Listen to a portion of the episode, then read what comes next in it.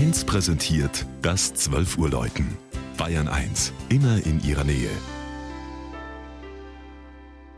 Es ist 12 Uhr.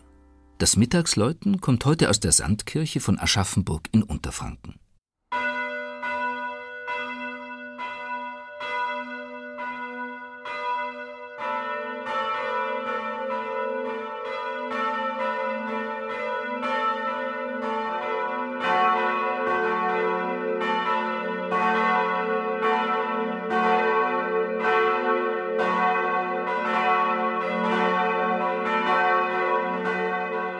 Den Namen verdankt die Kirche ihrer Lage an einem alten Stadttor zur Sandgasse, das heute die südliche Eingangspforte zur Fußgängerzone von Aschaffenburg bildet.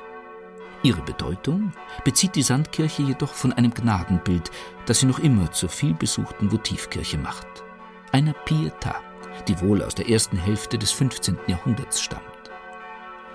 Auf wundersame Weise soll die hölzerne Skulptur im Boden unter einer weißen Lilie aufgefunden worden sein.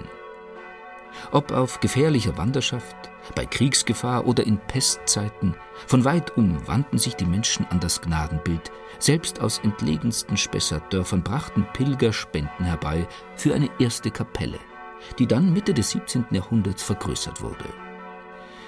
1757 schließlich hat man das heutige Gotteshaus eingeweiht, das Gläubige und kunsthistorisch Interessierte gleichermaßen anzieht. Drei Joche gliedern das nach Süden ausgerichtete Schiff. Dreigliedrig ist auch der gleich einem Triumphbogen gestaltete Hauptaltar mit der Pietà im Zentrum.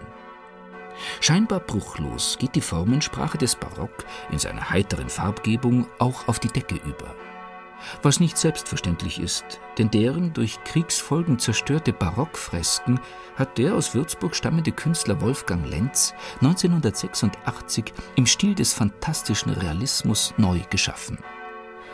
Von der Auffindungslegende des Gnadenbildes unter der weißen Lilie bis zu den Zerstörungen im Zweiten Weltkrieg erzählen seine Darstellungen die Geschichte der Sandkirche in einer Bildhaftigkeit, die mit der übrigen weitgehend erhaltenen Originalausstattung der Kirche verschmilzt, ohne nur Kopie zu sein.